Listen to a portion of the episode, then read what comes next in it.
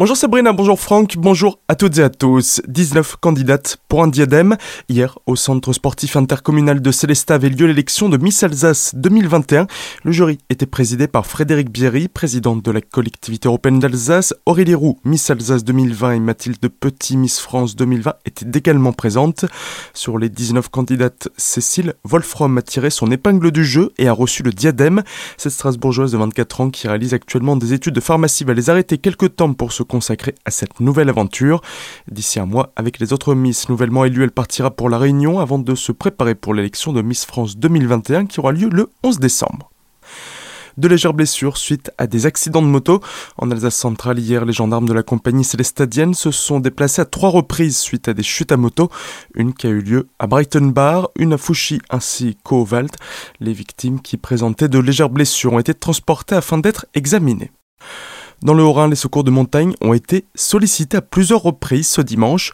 Aux alentours de midi tout d'abord, vers le Boxwazen, au-dessus de Zondernard, les pompiers ont secouru une personne qui faisait du VTT, qui s'était luxé l'épaule.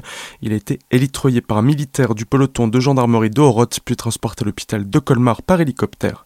Un peu plus tard, vers 14h, les pompiers sont intervenus à Auderen auprès d'une randonneuse présentant de fortes crampes. Elle a été accompagnée jusqu'à un chemin afin d'y être récupérée par la personne l'accompagnant. Environ 15 heures, c'est une parapentiste qui s'est retrouvée en mauvaise posture et urbesse. Elle s'est coincée dans un sapin à 5 mètres de hauteur. Les pompiers arrivés sur place l'ont aidée à redescendre, mais elle n'était pas blessée. Et puis en fin d'après-midi, à nouveau dans la vallée de Munster, à Grisborough-Val, pompiers et gendarmes sont intervenus suite à une chute de VTT.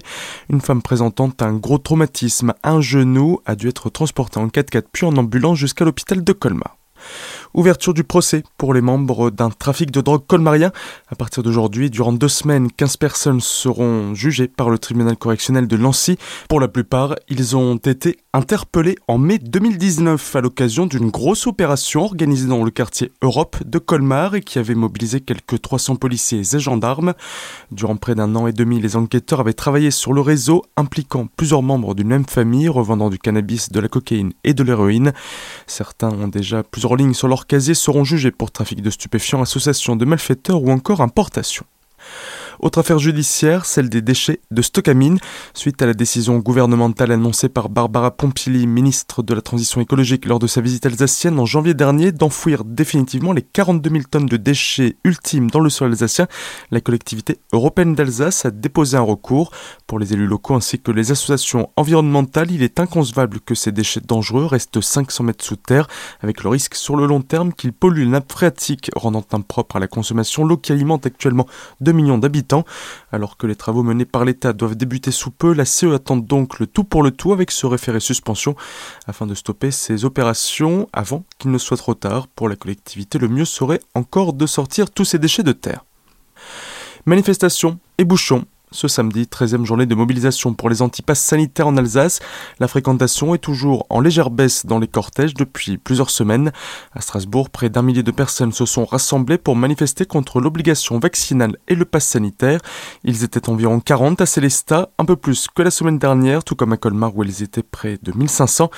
Et comme chaque semaine, c'est à Mulhouse que le cortège était le plus important avec plus de 2000 manifestants. En plus de ces contestations habituelles, une opération escargot a également été réalisée samedi matin.